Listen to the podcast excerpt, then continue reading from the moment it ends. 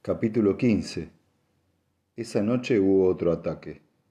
No se debió al hombre responsable de la muerte de Sally Palmer y la desaparición de Lynn Metcalf, o por lo menos no de forma directa. No, se debió más bien a las suspicacias y a las hostilidades que se habían extendido por todo el pueblo.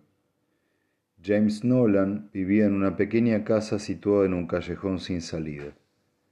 Era paciente mío, trabajaba en una tienda de un pueblo cercano y tenía un carácter reservado, tras el que se escondía en una personalidad amable y una profunda infelicidad. Contaba poco más de 50 años, estaba soltero y le sobraban 25 kilos. Además, era homosexual. Esto último era algo de lo que se avergonzaba profundamente. En un lugar como Manham, donde estas inclinaciones se consideraban antinaturales tenía pocas posibilidades de saciar sus necesidades sexuales, por lo que de joven había buscado solaz en los parques y lavabos públicos de las ciudades de los alrededores. En cierta ocasión había abordado a un hombre que había resultado ser un policía de paisano. La vergüenza que le provocó aquel incidente duró mucho más que la pena impuesta. Como no podía ser de otra forma, se corrió la voz por el pueblo. Nolan, que siempre había vivido siendo objeto del escarnio, quedó marcado como con un estigma todavía más siniestro a raíz de los sucesos de ese verano. Aunque la naturaleza exacta de su culpa jamás se mencionó, acaso porque se desconocía, el simple rumor bastó para marcarlo. Como en los pueblos pequeños todo el mundo tiene un papel asignado, él se convirtió en el intocable, el pervertido al que los niños no debían aproximarse y Nolan acató ese papel replegándose en su aislamiento. Se movía por el pueblo como un fantasma, no hablaba con casi nadie, y su única voluntad era pasar desapercibido. La mayor parte de los vecinos de Manham había accedido buen grado a su deseo, no tanto tolerándolo, sino haciendo ver que no existía. Hasta ese día. En cierto modo, para él casi fue un alivio que ocurriera, desde que fuera encontrado el cuerpo de Sally Palmer vivía con miedo, consciente de que la razón no cuenta gran cosa a la hora de encontrar un chivo expiatorio.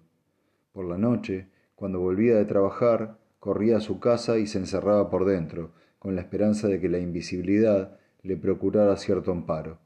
Sin embargo, el sábado por la noche no fue así. Eran pasadas las once cuando empezaron a oírse golpes, a oírse golpes en la puerta. Nolan había apagado el televisor y estaba a punto de irse a la cama. Las cortinas estaban corridas y durante unos instantes, se quedó quieto en el sillón, esperando que quienquiera que fuese se marchara. Pero no se marcharon.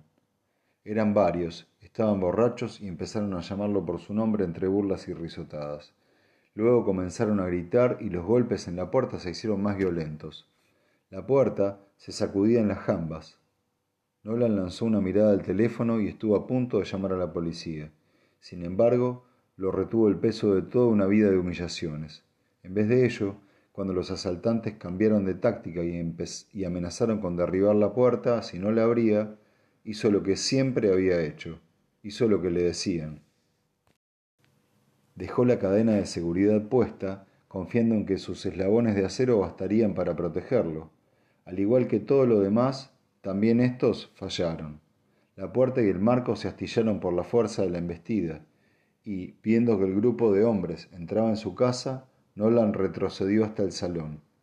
Más tarde aseguraría no haber reconocido a ninguno de ellos, alegando que no los había mirado a la cara. Fuera verdad o no, me cuesta creer que no supiera quiénes eran los atacantes. Tenía que ser grande, tenía que ser gente a la que había visto antes, quizá incluso jóvenes con cuyos padres se, había criado. Le propinaron puñetazos y puntapiés y causaron graves destrozos en la casa. Tras romper todo lo que pudieron, le emprendieron de nuevo contra él, y no se detuvieron hasta dejarlo inconsciente. Es posible que algún vislumbre de lucidez los hiciera parar antes de matarlo, aunque también cabe la posibilidad de que, dada la gravedad de las heridas, lo creyeran muerto. Hacía poco que habían abandonado la casa cuando sonó mi teléfono. Lo busqué a tientas, medio dormido aún, y fui incapaz de reconocer la voz susurrante que me avisaba que había alguien herido. Para cuando empecé a sacudirme el sueño de encima, La voz se limitó a decirme dónde debía ir y colgó. Me quedé un rato contemplando el teléfono como un tonto antes de reaccionar y llamar a una ambulancia. Tal vez se tratara de una falsa alarma, aunque no me había sonado a broma telefónica. Además, la ambulancia tardaría demasiado en llegar. De camino a casa de Nolan, hice un alto en el furgón policial de la plaza del pueblo. Estaba custodiado las 24 horas del día y no me agradaba la idea de acudir a la casa yo solo. Fue un error. No les constaba que yo hubiera llamado a emergencias y perdí un tiempo precioso dando explicaciones. Para cuando uno de ellos accedió a acompañarme deseaba haber ido directamente. Callejón en el que vivía Nolan estaba oscuro. Fue fácil averiguar cuál era su casa, porque la puerta principal estaba abierta. Al acercarnos miré las casas vecinas. No se veía ningún signo de vida, pero yo tenía la impresión de que nos observaban. No encontraríamos testigos, de eso estaba seguro. E igualmente nadie admitiría jamás haberme telefoneado. Es más, como averiguaríamos más tarde, la llamada había sido hecha desde la única cabina telefónica del pueblo, lo que hacía imposible localizar a su autor. Cuando la ambulancia se hubo marchado, me quedé mirando las ventanas y las puertas y sentí el impulso de gritar. ¿Qué les habría gritado o de qué habría servido? Eso no lo sé. En vez de ello me fui a casa e intenté dormir lo que quedaba de la noche. A la mañana siguiente me desperté algo aturdido y con mal cuerpo. Cogí un periódico y me lo llevé afuera con una taza de café solo. La gran noticia del fin de semana era un accidente ferroviario. Comparado con él, el descubrimiento de un segundo cuerpo en Manham no merecía más que unos pocos párrafos en las páginas interiores. El hecho de que no estuviera relacionado con el otro asesinato le otorgaba un valor de mera curiosidad a causa de la coincidencia. Me había pasado la tarde y parte de la noche anterior trabajando en los restos del joven. A falta de las pruebas de adiposiras en las muestras de tierra para determinar con precisión la hora de la muerte, no me había hecho muchas ilusiones. La buena noticia si así puede decirse, era que no parecía difícil ponerle nombre a la víctima, ya que la dentadura estaba intacta, incluidos los empastes, de modo que sería posible identificarlo cotejando el historial dental. También había encontrado una antigua fractura en la tibia izquierda. El hueso había sanado hacía tiempo, pero era otro elemento que podía contribuir a esclarecer la identidad del cadáver. Aparte de eso, todo lo que pude hacer fue confirmar lo que había dicho antes, de, antes a Mackenzie, que el cuerpo pertenecía a un varón blanco de unos 20 años, con una fractura de cráneo provocada por un objeto contundente, probablemente un martillo o un mazo, dada la forma redondeada y radial de las heridas. La localización y la gravedad de los impactos sugerían que lo habían golpeado varias veces por la espalda. Resultaba imposible decir con certeza si eso le había causado la muerte, aunque en mi opinión debió ser así. Una herida como esa tenía que haber sido fatal y aunque no había forma de saber qué, pudieron haberle hecho antes, los huesos no evidenciaban ningún otro signo de violencia. No había razón para pensar que esa muerte tuviera relación con los hechos que estaban ocurriendo en Manham. Nuestro asesino acechaba a mujeres, no a hombres, y aunque no lo sabríamos con seguridad hasta que los restos fueran identificados, era poco probable que la víctima fuera del lugar. El pueblo no era tan grande como para que una desaparición hubiera pasado inadvertida durante tanto tiempo. Por lo demás, el modo de proceder no tenía ninguna similitud con el caso de Sally Palmer. A ella la habían dejado la intemperie, no enterrada, y tenía rotos los huesos de la cara, ya fuera por el ensañamiento o para dificultar su identificación, mientras que los del joven estaban intactos. Lo más plausible era que tanto el asesino como la víctima fueran de otro lugar y que el cuerpo hubiera sido sepultado en el bosque. Con todo, pasé más tiempo de lo razonable asegurándome de que las vértebras cervicales no tuvieran marcas. Tal vez lo que ocurría era que, hasta la semana anterior, la única particularidad de Manhattan había sido su aislamiento, y ahora registraba dos asesinatos, uno reciente y otro antiguo, y una mujer desaparecida. Costaba no pensar que había gato encerrado. Como el pueblo hubiera decidido, como si el pueblo hubiera decidido sacar sus secretos a la luz, a saber qué más podríamos encontrar. Como presagio, no era muy reconfortante. Leí por encima el resto del periódico sin prestar mucho interés. Lo tiré sobre la mesa y apuré el café. Era hora de darse una ducha. Luego iría a almorzar con Henry como todos los domingos. La idea de encontrarme más tarde con Jenny me provocaba a la vez nerviosismo e impaciencia, amén de un ligero complejo de culpabilidad por no haber tenido ocasión de decírselo antes a Henry. No pondría reparos en prestarnos el bote, pero yo sabía que contaba con pasar conmigo el resto de la tarde, y sentía tener que marcharme antes. Tal vez debería haber cambiado de día una de las dos citas, pero ni quería decepcionar a Henry ni sabía cuándo podría volver a navegar con el bote. No me apetecía esperar. ¿Por qué no? me preguntó una voz cínica. ¿Tantas ganas tienes de volver a ver a Jenny? Como eso era algo que no quería averiguar, fui a ducharme y dejé la pregunta sin contestar. Cuando me presenté en la casa de Henry la tensión era tanta que me dolía la cabeza, aunque no tanto que no advirtiera el olor a roast beef al entrar. Como de costumbre, entré sin llamar y grité el nombre de Henry. Por aquí. Oí que decía su voz desde la cocina. Me dirigí hacia allí, aunque la puerta que daba al jardín trasero estaba abierta, hacía calor. Henry estaba removiendo la masa con que iba a preparar pudding de Yorkshire y a poca distancia tenía una copa de vino vacía. Tal vez no fuera lo más indicado para una tarde calurosa, pero Henry era un clásico en lo referente al almuerzo de los domingos. Está casi listo, dijo vertiendo la masa en una bandeja para pasteles. La grasa caliente chisporroteaba. Comeremos en cuanto esté hecho. ¿Puedo hacer algo? Escanciar un poco de vino. Hay abierto una botella de vino peleón y otra más decente aireándose. Ya debería de estar lista, a menos que prefieras una cerveza. El vino me vale. Henry se acercó al horno, abrió la puerta, retrocedió un poco ante la oleada de calor e introdujo la bandeja. No cocinaba con mucha frecuencia, pues prefería que Janice le preparara la comida, pero cuando lo hacía siempre me impresionaba la destreza con que se desenvolvía. Me pregunté si yo hubiera sido capaz de estar en su situación. De todos modos no tenía elección y Henry no era de los que se rinden sin más. Pues ya está, dijo cerrando la puerta del horno. Veinte minutos y listo. Pero por Dios, ¿llega o no ese vino, muchacho? Marchando, dije yo rebuscando en un cajón. ¿Tienes aspirinas o algo así? Me duele la cabeza. Si no encuentras nada, busca en el cuarto de los medicamentos. En el cajón no había más que una caja de paracetamol vacía.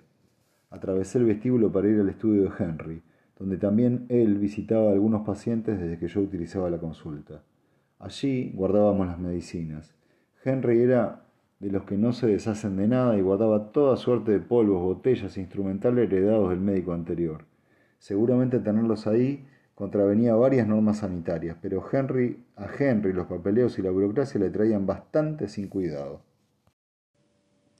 Me fijé en un par de bastones arrinconados junto a la mesa. Cuando llegué al pueblo todavía intentaba utilizarlos. A veces yo lo oía gruñir mientras batallaba por dar unos pasos.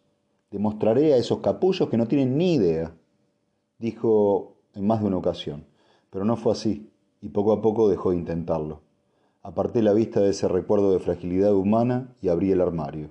Revolví entre las cajas hasta encontrar el paracetamol. Lo cerré y volví a la cocina. Ya era hora, refonfoneó al verme.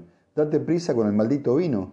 Tanto cocinar da sed, agregó abanicándose y llegándose hasta la puerta.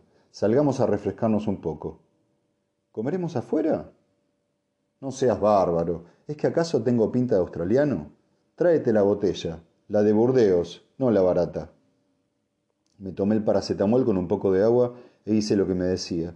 El jardín estaba bien cuidado, pero conservaba un aspecto natural. Henry había sido un jardinero entusiasta, y no poder ocuparse del jardín había sido para él otra fuente de frustraciones. Nos acomodamos en la mesa y las sillas de hierro forjado que quedaban a la sombra del laburno. El brillo del lago atravesaba las hojas de los sauces y transmitía cierta sensación de frescor. Serví vino. Salud, dije alzando mi copa. Y buenos alimentos, replicó él, removiendo el líquido de color rubí antes de olisquearlo con semblante crítico. Mmm, no está mal. ¿Es del supermercado? No seas cutre, dijo en tono burlón y dio otro sorbo que saboreó antes de bebérselo. Y ahora venga, desembucha, ¿qué tal te fue la otra noche? Hicimos una barbacoa en el jardín. Te lo habría pasado genial. Comer al fresco está bien para un viernes por la noche, pero el almuerzo de los domingos exige algo más de seriedad, y aún no has contestado mi pregunta. Estuvo bien, gracias. Bien, dijo enarcando una ceja. ¿Eso es todo? ¿Qué más quieres que te diga? Fue divertido. Detecto cierta timidez, preguntó sonriendo. Tengo la impresión de que voy a tener que sacártelo con tenazas. Ya sé lo que haremos. Esta tarde Saldremos con el bote y me lo contarás todo. No es que sople una gran brisa, pero podemos remar un poco y quemar la comida. La cara me ardía de vergüenza. Claro que si no quieres, tampoco pasa nada, dijo Henry desdibujando su sonrisa. No es eso, Henry, es que... En fin, que le dije a Jenny que la llevaría a dar una vuelta con el bote. Oh, exclamó incapaz de ocultar su sorpresa. Lo siento, Tendría que habértelo dicho antes. Pero Henry ya se había recuperado y eclipsó su desilusión con una sonrisa. No te disculpes, me alegro por ti. Siempre puedo... Henry me hizo callar antes de terminar. Con el sol que hace hoy estarás mejor acompañado con una chica guapa que con un viejo carcamal como yo. ¿De verdad que no te importa? Lo dejamos para otro día. Me alegra que hayas conocido a alguien que te gusta. Tampoco es para tanto. Vamos, David, ya va siendo hora de que te distraigas un poco. No tienes por qué justificarte. No me justifico, es solo que empecé a decir, pero no supe cómo continuar. Déjame adivinar. ¿Te sientes culpable? dijo Henry, que se había puesto serio. Asentí, incapaz de decir nada. ¿Cuánto hace? ¿Tres años? casi cuatro. A mí me pasó hace cinco y sabes qué, que ya es suficiente. Los muertos no vuelven y hay que seguir viviendo lo mejor que se pueda. Cuando Diana murió, en fin, ¿qué te voy a contar? dijo soltando una risa entrecortada. No podía entender por qué yo había sobrevivido y ella no. De hecho, después del accidente, durante mucho tiempo, cayó y miró al lago. Fuera lo que fuese lo que tenía intención de decir, cambió de idea. Da igual, eso es otra historia. Y cogiendo la copa de vino, añadió, cambiando de tema, me he enterado de que anoche hubo gresca. A Henry se le escapaban muy pocas de las cosas que ocurrían en el pueblo. Digamos que los vecinos de James Nolan decidieron ir a hacerle una visita. ¿Cómo está? No muy bien. Yo mismo había llamado antes al hospital. Le dieron una buena paliza. Todavía pasará una semana o dos en el hospital. Y supongo que nadie vio nada. Por lo visto no. Su poblado entrecejo se arrugó con una mueca de disgusto. Son unos animales. Una banda de auténticos animales. No puedo decir que me sorprenda. Y por lo que he oído, tú mismo estás en boca de todo Manham, ¿no es verdad? Tendría que haber supuesto que a estas alturas también él se habría enterado. Todavía no me han dado ninguna paliza. Yo no lo diría muy alto. Te dije que las cosas acabarían así. Que seas el médico del pueblo no te concede ningún privilegio. Estaba empezando a ponerse de mal humor.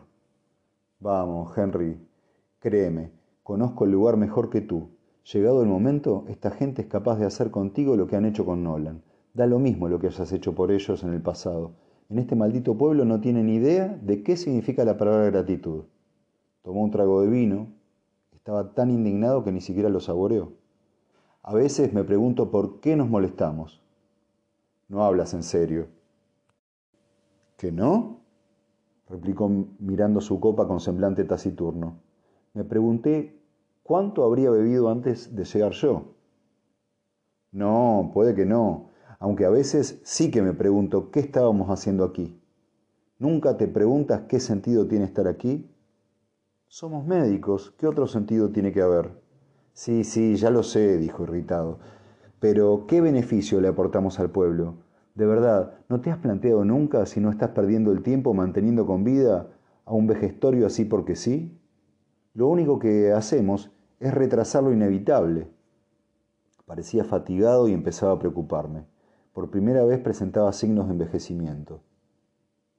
¿Va todo bien? pregunté. Henry soltó una risa seca. No me hagas caso, tengo el día cínico, más de lo habitual, dijo cogiendo la botella. Todo esto también me está pasando factura a mí.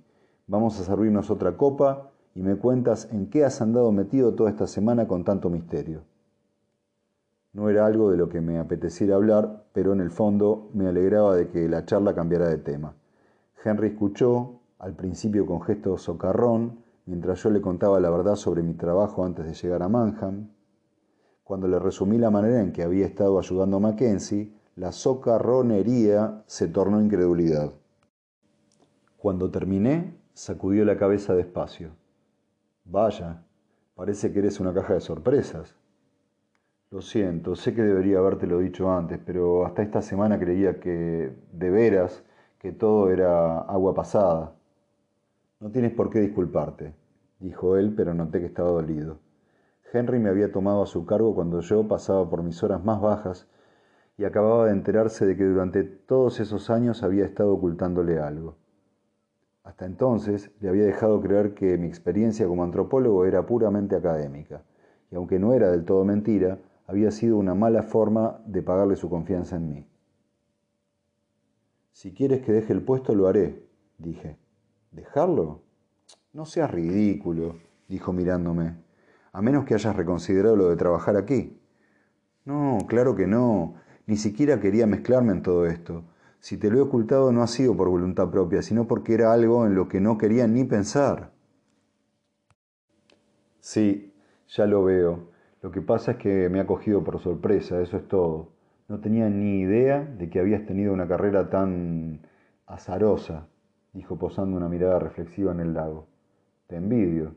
Yo siempre he lamentado no haberme dedicado a la psicología. Hace tiempo quise dar el paso, pero como puedes comprobar no me salió bien. Requería demasiados esfuerzos. Yo quería casarme con Diana y con la medicina general podía ganar dinero más rápidamente. Además, por aquel entonces parecía un oficio con prestigio. Lo que yo he hecho no tiene nada de prestigioso, Henry. Pues llamémoslo emocionante, dijo lanzándome una mirada de, complicidad. Y no me lo niegues, algo ha cambiado en ti durante la última semana, incluso antes de la barbacoa. Soltó una breve risa y se sacó la pipa del bolsillo. En cualquier caso, ha sido una semana tremenda. ¿Alguna idea acerca de la identidad del segundo cadáver? Todavía no, pero tenemos la esperanza de que el historial dental nos lo aclare. Henry sacudió la cabeza. Acabó de cargar la pipa y la encendió. Se pasa uno todos estos años viviendo en un sitio y entonces se interrumpió poniendo cara de no querer sumirse de nuevo en, el mal humor. En fin, será mejor que vaya a ver cómo anda el almuerzo. Las cosas ya están bastante mal como para que encima se nos queme el budín. Después de eso, la conversación retomó un cauce más sereno, pero al final del almuerzo Henry parecía cansado. Recordé que los últimos días había cargado con la mayor parte de mi trabajo. Insistí en lavar los platos, pero no lo consintió. Estoy bien, de verdad. Además, casi todo va al lavavajillas. Lo mejor es que te vayas a ver a tu amiga. Tengo tiempo de sobra, si insistes en lavar los platos, lo haré contigo. Aunque, para ser franco, lo que me apetece ahora mismo es tomarme la última copa de vino y quizá echarme una siesta, dijo mirándome con severidad impostada. Entonces, ¿qué? ¿Vas a insistir en fastidiarme la tarde del domingo? Había quedado en encontrarme con Jenny en el LAMB. Era territorio neutral, e ir a buscarla a su casa hubiera dado la sensación de una cita formal. Yo seguía intentando convencerme de que solo íbamos a salir a navegar. No era lo mismo que llevarla a cenar, con todo el juego de roles sexuales que eso habría conllevado. No habría problemas por el hecho de captar o emitir señales equívocas. En realidad, nada tenía mayor importancia, aunque mi impaciencia decía lo contrario. Me había cuidado mucho de no tomar demasiado vino con el almuerzo y, aunque cuando llegué al pub ya se me habían pasado los efectos, pedí un jugo de naranja. Al entrar había sido recibido con los movimientos de cabeza habituales. Nada me hizo sospechar nada especial, pero de todos modos me alegraba de que Karl Brenner no estuviera en el local. Me llevé la bebida afuera y me recosté en la pared de piedra de la fachada. Estaba tan nervioso que me bebí el jugo en pocos sorbos y me di cuenta de que cada pocos minutos estaba consultando el reloj. Decidido a no volver a hacerlo, me fijé en un coche que llegaba por la carretera. Era un viejo mini. Al cabo de un instante reconocí a Jenny al volante. Aparcó y se apeó. Al verla, sentí renovarse mis ánimos. ¿Qué está pasando aquí? me pregunté. Pero en cuanto se acercó a mí, todas las preguntas se fumaron. No me apetecía caminar, dijo sonriendo mientras se ponía las gafas de sol sobre la cabeza. Sin embargo, yo sabía que la verdadera razón de que hubiera venido en coche era que pocas mujeres se atrevían todavía a ir a pie. Llevaba unos shorts y una camisa azul sin mangas. Olía ligeramente a perfume, pero muy suave. ¿Hace mucho que esperas? preguntó. Acabo de llegar. Vi que miraba el vaso vacío y encogiéndose de hombros, y encogiéndome de hombros añadí. Es que tenía sed. ¿Quieres tomar algo? Como quieras. Noté que nos aproximamos a esa zona de tensión en la que todas las frases suenan Decídete ya, me dije a mí mismo, consciente de que ese momento dependía, de ese momento dependía el desarrollo del resto de la tarde. ¿Qué te parece si pedimos algo para llevarnos? Pregunté para mi propia sorpresa, aunque en cuanto lo hube dicho supe que era la decisión adecuada. Suena genial, dijo Jenny ensanchando su sonrisa. Esperó fuera mientras yo volvía al pub para comprar una botella de vino.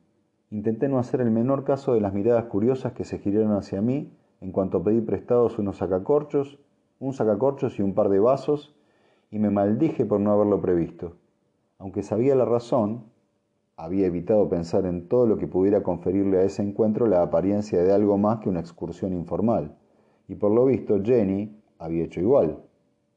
Un segundo, dijo cuando volví, y entonces entró ella. Volvió a los pocos minutos con unas bolsas de patatas y frutos secos. Por si nos apetece, picar algo, dijo sonriendo. Después de eso, la tensión desapareció. Dejamos su coche en la plaza y fuimos caminando hasta el lago. Podríamos haber cruzado el embarcadero por el jardín de Henry, pero preferí no molestarlo y seguir por una pista poco transitada que partía de la carretera y bordeaba la casa. El bote yacía inmóvil sobre el agua. Cuando subimos a bordo no soplaba ni una brisna de viento. Creo que hoy no vamos a navegar mucho, dije. No importa, basta con, estar sobre el agua. Sin molestarme siquiera en desplegar la vela, tomé los remos y empecé a bogar hacia el centro del lago.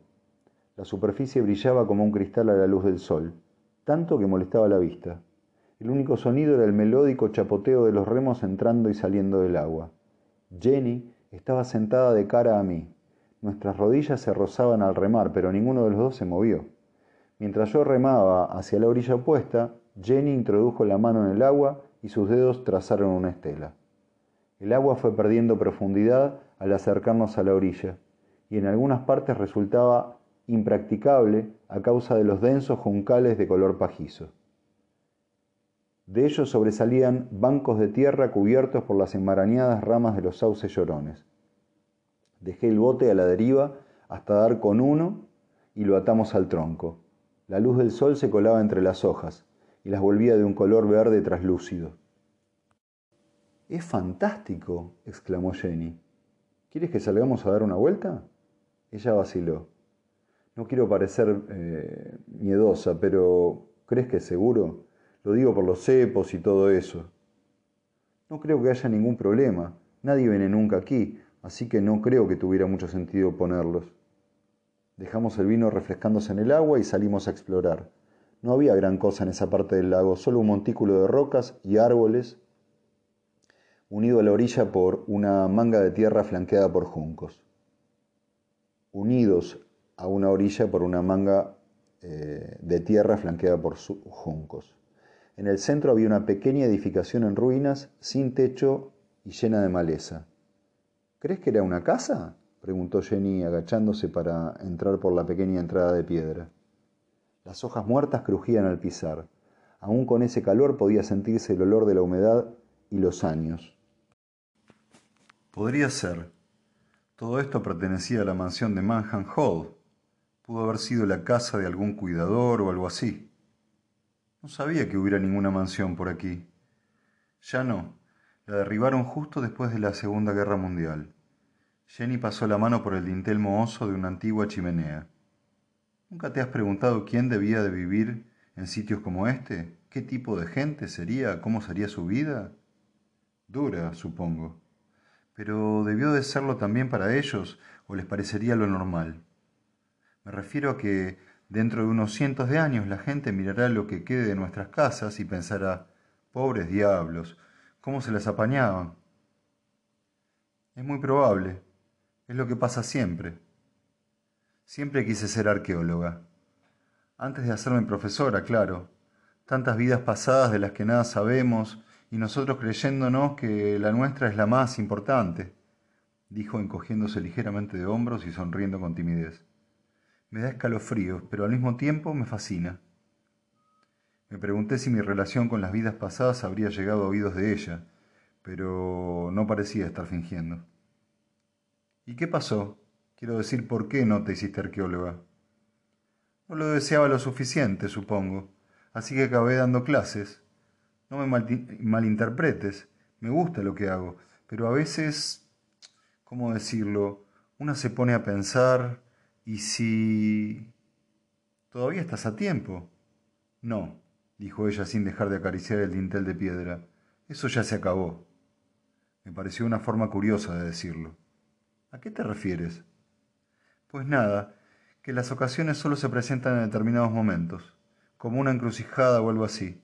Si decides una cosa, tiras por un camino, si decides otra, tiras por otro distinto, dijo levantando los hombros. Y el de la arqueología es uno de esos caminos que no he tomado. ¿No crees en las segundas oportunidades? No hay segundas oportunidades, son oportunidades distintas. La vida nunca vuelve a ser como habría sido de no haber tomado otra decisión la primera vez. Al decir eso, su semblante se ensombreció. De repente apartó la mano de la piedra y adoptó una expresión como avergonzada. Por Dios, ¿qué cosas digo? Perdona, añadió riendo. No hay nada que perdonar, dije yo mientras ella se agachaba, ya para salir. La seguía fuera, dándole tiempo de apartar de su mente cualesquiera oscuros pensamientos que pudieran haber aflorado. Bajo la cabellera rubia se veía su nuca, bronceada y suave. Un remolino de fino vello blanco bajaba desde el cuello hasta desaparecer bajo la camiseta.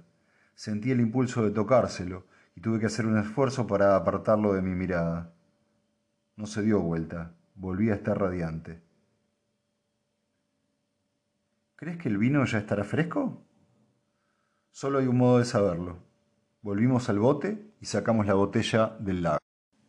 ¿Te apetece? le pregunté. Porque si no, también tenemos agua. No, el vino me parece perfecto, gracias. Esta mañana me he puesto la insulina, así que un vasito no me hará daño, dijo sonriendo. Además, estoy con un médico. Lo bebimos junto a la orilla, bajo el sauce. Apenas habíamos hablado desde que habíamos vuelto de las ruinas, pero no era un silencio incómodo. ¿Echas de menos la vida en la ciudad? preguntó ella por fin.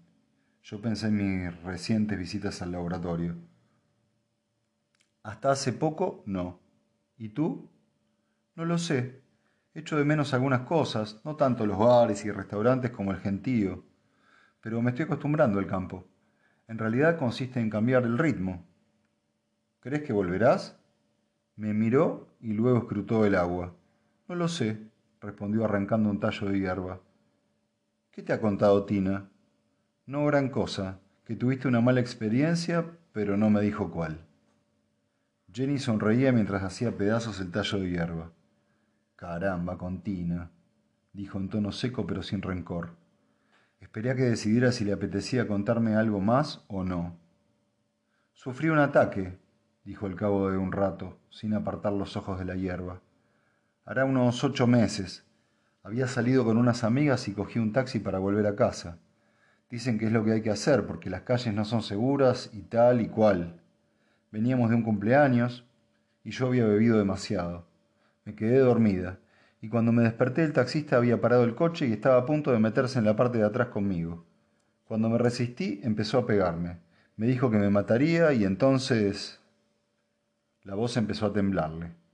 Hizo una pausa hasta que recuperó el aplomo y pudo continuar. En realidad no llegó a violarme. Oí que pasaba gente.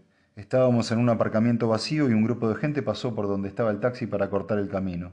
Fue una cuestión de suerte. Me puse a gritar y a dar patadas a la ventanilla. El taxista se asustó, me sacó del coche y se fue. La policía dijo que había estado de suerte y así fue. Solo tenía unos cuantos cortes y algún hematoma. Podía haber sido mucho peor.